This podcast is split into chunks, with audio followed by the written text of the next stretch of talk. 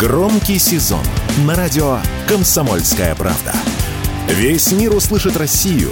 Весь мир услышит радио «Комсомольская правда».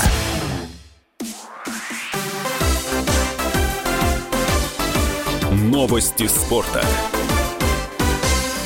Уфимский Салават Юлаев обыграл екатеринбургский автомобилист со счетом 4-1 в домашнем матче регулярного чемпионата континентальной хоккейной лиги. Уфимский клуб прервал четырехматчевую победную серию автомобилиста. Салават Юлаев занимает пятое место в турнирной таблице Восточной конференции. Автомобилист расположился на третьей строчке.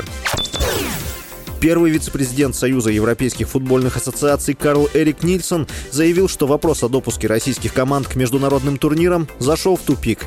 Нильсон подчеркнул, что позиция УЕФА стала такой, что приветствовать российские команды нецелесообразно. То есть вопрос сегодня просто был снят с повестки без какого-либо обсуждения. Ранее 10 октября стало известно об отмене решения исполкома УЕФА о допуске к международным соревнованиям сборных России среди игроков до 17 лет. По информации британского журналиста Роба Харриса, организации не удалось найти технического решения, которое позволило бы выступать российским командам.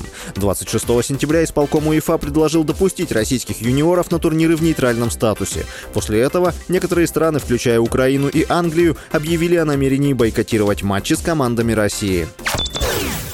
Олимпийский чемпион Турина в танцах на льду Роман Костомаров продал собственный мотоцикл, чтобы приобрести протез на правую руку. Об этом он рассказал журналистам. При этом фигурист выразил благодарность за предоставленную государством возможность компенсировать дорогостоящие протезы и сказал, что получить часть затраченных средств удастся в течение месяца-двух. Костомаров 10 января попал в коммунарку с тотальным вирусно-бактериальным поражением легких. Длительное подключение к аппарату ЭКМО помогло спасти спортсмену жизнь, но привело к нарушению кровообращения, вызвавшему проблемы с сосудами пальцев рук и ног. Он перенес несколько ампутаций на руках и ногах. Выписали из больницы спортсмена только в начале июля. В начале октября фигурист показал, как пишет ручкой с помощью протеза руки. С вами был Василий Воронин. Больше спортивных новостей читайте на сайте sportkp.ru